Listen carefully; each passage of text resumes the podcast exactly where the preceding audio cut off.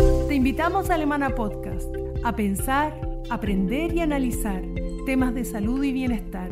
Conversaremos con especialistas de nuestra clínica sobre variados temas, todos interesantes y contingentes.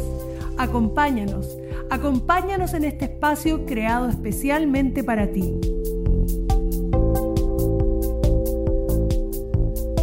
Hola, soy Solange Anuch, psicóloga clínica, trabajo en el Departamento de Psiquiatría de Clínica Alemana. Bienvenidos a un nuevo podcast de Clínica Alemana. Continuamos con nuestro ciclo de charlas sobre salud mental, buscando temas contingentes, interesantes, útiles y necesarios para ustedes. En el día de hoy hablaremos sobre consejos para afrontar una separación de pareja. Para tratar este tema nos acompaña la doctora Vanessa Cantillano y la psicóloga Valeria Canals. Ambas trabajan en la unidad de terapia familiar y centro de adolescencia de Clínica Alemana. Bueno, para partir esta conversación, quizás debiéramos recordar que existen diferentes eh, variables que explican el aumento de las separaciones en estos tiempos. Ustedes mencionan en la charla variables de tipo cultural, como eh, la inserción de la mujer en el mundo del trabajo, el aumento de las expectativas de vida, el estar en una sociedad hedonista, inmediata, eh, el cambio del concepto de separación con el tiempo, el término de los matrimonios concertados que dan eh, el paso a los matrimonios que se construyen sobre la base del afecto y del amor. Bueno, pensando en esto, la pregunta es, ¿es posible cuidar y proteger la relación de pareja en esta cultura que nos toca vivir? Eh, hola Sol, buenas tardes. Eh, muy agradecida las dos junto con Vanessa de estar acá. Eh, respondiendo un poco a tu pregunta, bueno, claro, efectivamente eh, hay, muchas cosas que podemos hacer en la modernidad eh, para poder cuidar los vínculos de pareja.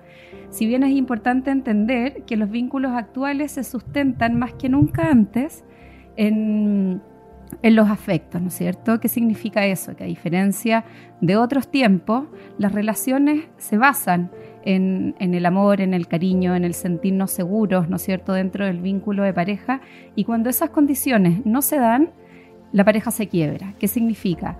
Que actualmente la pareja es mucho más vulnerable que en otros momentos de, de la historia, ¿no es cierto? Porque ya no es concertada por nuestra familia ni apoyada por la cultura, sino que depende solo y exclusivamente de que estos afectos logren satisfacer eh, a cada uno de los miembros de la pareja. Y efectivamente se pueden hacer muchas cosas para cuidar esos afectos, ¿no es cierto? Eh, vamos a profundizar más adelante en esos temas. Sí, cuidar los afectos es una clave y en estos tiempos, aunque no sea algo que esté facilitado, algunas personas dicen que amar es una decisión. No sé qué piensan ustedes de eso. Que sí, que efectivamente amar es una decisión, es un compromiso, pero bueno, también hay que, hay que entender que, mm, por distintos factores eh, no siempre una pareja eh, logra sostenerse en el tiempo, ¿no es cierto? Eh, y que la separación, a diferencia de antes, donde se consideraba un fracaso, por ejemplo, si pensáramos, no sé, por los años 80, eh, actualmente eh, la separación no necesariamente se considera un fracaso. ¿ya? También puede ser eh, un alivio para un vínculo que no ha logrado establecer una dinámica saludable y donde satisfactoria, o satisfactoria de toda la familia. A veces inevitable. ¿Y qué tipos de separaciones existen? Bueno, tal vez partir primero, bueno, gracias por la invitación. Encantada. Eh, partí primero por eh, que efectivamente hay separaciones sanas y constructivas, ¿ya? que son aquellas en las cuales la, pareja o la expareja entre ellos son, em, son capaces de tomar acuerdo, eh, sobre todo en, en, pos de los hijos y del cuidado y las necesidades de los hijos o hijas. ¿ya? Yo creo que eso es súper importante y eso es posible. Muchas veces se necesita apoyo para eso, de un profesional de salud mental, un terapeuta familiar. Otras veces no es necesario, están las capacidades y la disposición y, el cariño igual que las personas pueden seguirse teniendo a pesar de, que no funcionaron como pareja, ¿cierto? Y también están las separaciones que son eh, las separaciones destructivas. No sé si ahí tú, Vale, quieres... Efectivamente, que son em, separaciones, ¿no es cierto?, eh, donde se invisibilizan las necesidades de los hijos y donde muchas veces las parejas ocupan el sistema legal ya como contiendas de pelea, ¿no es cierto?, para em, poder eh, lograr eh, algún algún objetivo frente al otro. ¿ya? Estas son las separaciones destructivas. Exactamente, y donde se tiende a triangular a los hijos, que significa que usan a los hijos, ¿no es cierto?, como medios de comunicación, eh, para poder eh, establecer algún tipo de diálogo con, con el otro padre. Em, o, simplemente se pasa por sobre ellos porque es tanta la rabia o tanta la ira, ¿no es cierto?, que puede tener alguno de los miembros de la pareja que invisibiliza esas necesidades. Ahora, perdona, algo que me parece súper importante aclarar es que esto ocurre porque a la base de un duelo destructivo hay un, o sea, perdón, de, de un divorcio destructivo hay un duelo congelado. Significa que la sensación de pérdida o lo perdido, ya hay uno de los dos miembros o ambos miembros que no han logrado transitar ya por ese duelo, ya. Y, en ese sentido, ¿cuáles son las pérdidas que más les cuesta asumir a la pareja durante su separación? Bueno, hay varias pérdidas, ¿no es cierto?, cuando hay una separación. Está desde la vivencia cotidiana, el vivir en un mundo de certeza, eh, una imagen de pareja que, ambos tenían cuando, cuando decidieron estar juntos, una idea de familia, eh, una manera de relacionarse con las familias externas. Pero por sobre todo hay una pérdida de la identidad, ¿no es cierto? Porque mm. cuando una familia, o perdón, cuando una pareja eh, decide compartir la vida juntos, también forman una nueva identidad de pareja, ¿ya? Y al separarse, hay una parte de eso que cada uno de los miembros pierde, ¿ya? Mm. Y eso es muy doloroso, ¿ya? Mm. Muy difícil de reconocer, de identificar, pero también de llorarlo. Y vale, yo, yo agregaría también como una pérdida social también en muchas, para muchas personas el, eh, lo social, lo religioso, que puede implicar una separación también es, una pérdida que a veces también es difícil de, pasar y que a veces no tienen tampoco el apoyo, por ejemplo, de la familia extensa. Sí, exacto. situaciones. Y, las redes de amigos comunes también se pierden. A veces se conflictúa eso. Ahora, eh, ¿Y cuáles son las señales de alarma que nos dan cuenta de que estamos frente a una separación destructiva? O sea, ¿dónde poner las alertas? Yo, pienso que yo partiría por lo que, por lo que Vale decía antes de la judicialización. Yo creo que si bien eh, en el fondo puede requerirse el apoyo a la justicia para temas como pensión de alimentos, etcétera, el recurrir a, los tribunales de manera como crónica y persistente, como si fuese esa la manera o la única manera de resolver los conflictos, es algo que es de riesgo. Exacto. Y junto con eso, bueno, em, agregar que, em, que hay mucha dificultad en el cuidado de los hijos, ¿no es cierto? Cuando comienza un divorcio destructivo, ¿ya? Eh, se invisibilizan las necesidades de los niños. En general, las familias de origen se involucran o se sobreinvolucran muchas veces de manera eh, negativa. Y, lo, que es más importante es que no hay una real intención de los padres de llegar a un, a un acuerdo, ¿ya? Mm. Eh, afectando a todo el sistema familiar. Ahora también eso se nota como en la descalificación mutua de una pareja hacia su expareja, mm. muchas veces delante de los hijos, lo cual también finalmente termina siendo una, un daño también a los hijos. O sea, eh, estar atento a, todos los aspectos como agresivo y de descalificación que no, no, no, deberían tener lugar en una separación. Una separación constructiva, por ejemplo, que sería como lo opuesto. Pensando en eso, a veces es inevitable que en, las situaciones de separación hayan conflictos y lo que a los padres nos puede preocupar más es cómo resguardar a nuestros hijos de esos conflictos. Claro, yo creo que ahí es importante efectivamente resolver ese tipo de conflicto eh, de entre los padres, separados de los hijos, eh, no poniéndolos, digamos, en, eh, en, medio de ese conflicto, ni triangulándolos, ni enviando mensajes. Y usarlos como intermediarios. Y usarlos como intermediarios. Efectivamente. Ahora, ustedes decían hace un momento que se referían a la familia extendida. Y bueno, a veces la familia extendida ayuda, a veces perjudica. Mm. ¿Cuál es el rol que pueden jugar la familia extendida entera, pero específicamente los más cercanos suelen ser los abuelos, los tíos? ¿Qué piensan ustedes? Yo, creo que si son capaces de dar apoyo en la decisión que ha tomado él o ella, dependiendo de qué, de qué familia extensa se trate, apoyar eh, probablemente en el cuidado de los hijos, en, los cambios en la logística que pueden suceder después de la separación y no se involucran en el conflicto, yo creo que eso puede ser algo positivo. Cuando se involucran en el conflicto y entran en estos mismos litigios o ellos descalifican al otro padre delante de los nietos, por ejemplo, en el caso de los papás, eso puede ser un problema. O sea, en ese sentido es como un apoyo, yo diría, como de silencioso, de cuidado de los hijos. ¿Ya? Porque finalmente los niños acá y las niñas son los, son los más importantes. Son los que hay que proteger realmente. En ese sentido, los abuelos tienen que aplicar la sabiduría y la ecuanimidad para proteger a sus nietos. Claro, sin descalificar al, al, otro progenitor, digamos. Eso es súper importante. Ahora, ¿y qué heridas psicológicas pueden dejar estas rupturas traumáticas? Bueno, la verdad que hay autores, Solant, que incluso dicen que, un divorcio destructivo puede ser tan traumático como un abuso. ¿Ya? Mm. Eh, un abuso sexual. Como un abuso sexual. Por lo tanto, me parece tan importante tu pregunta porque creo que todos deberíamos de saber las implicancias que esto puede tener en los hijos, lo traumático que debe ser. Eh, muchas veces el conflicto eh, de los eh, excónyuges se traspasa al sistema fraterno, a la fratría, que son los hermanos, ¿ya?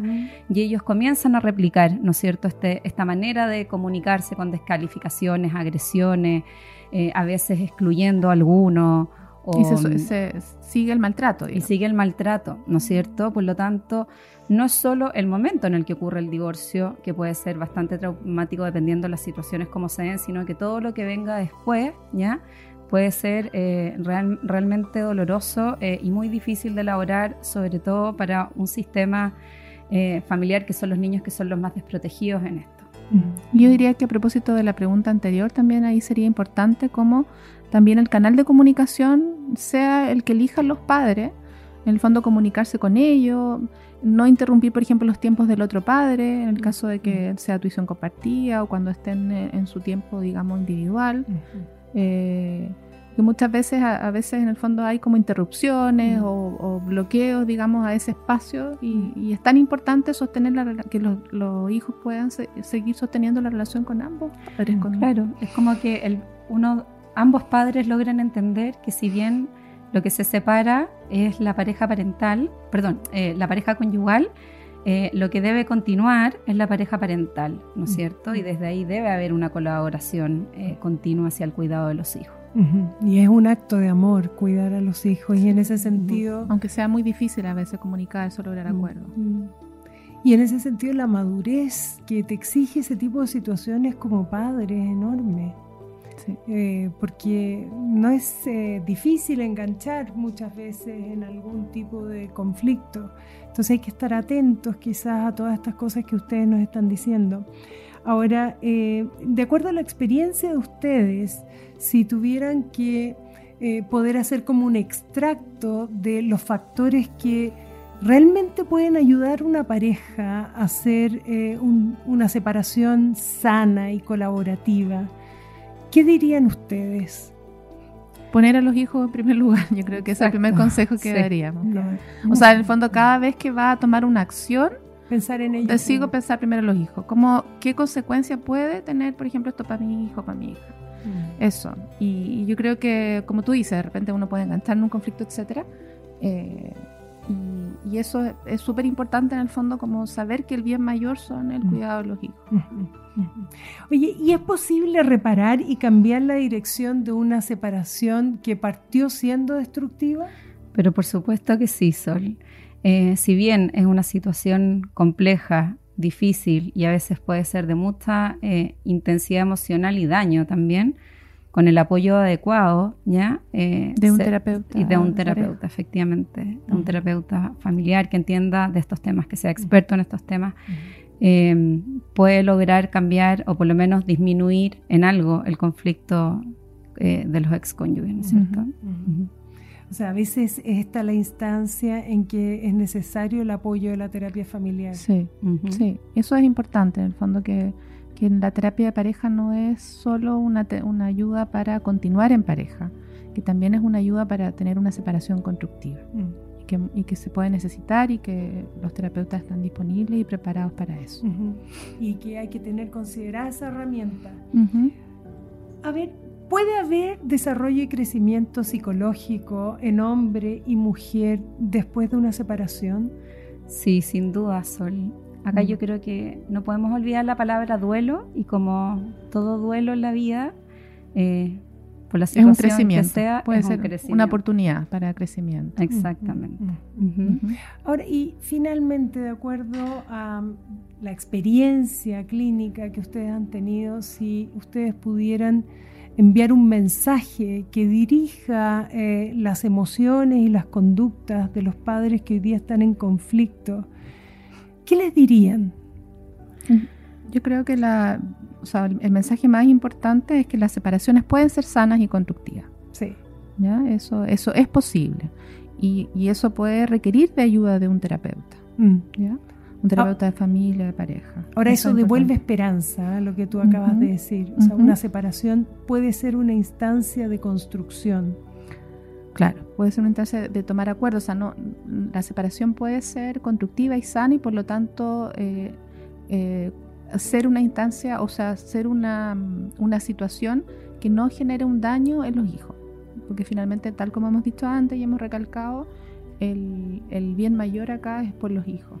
Y también podría ser el alivio a una dinámica eh, que no estaba funcionando de la mejor manera, ¿no? Claro, una nueva oportunidad. Exacto.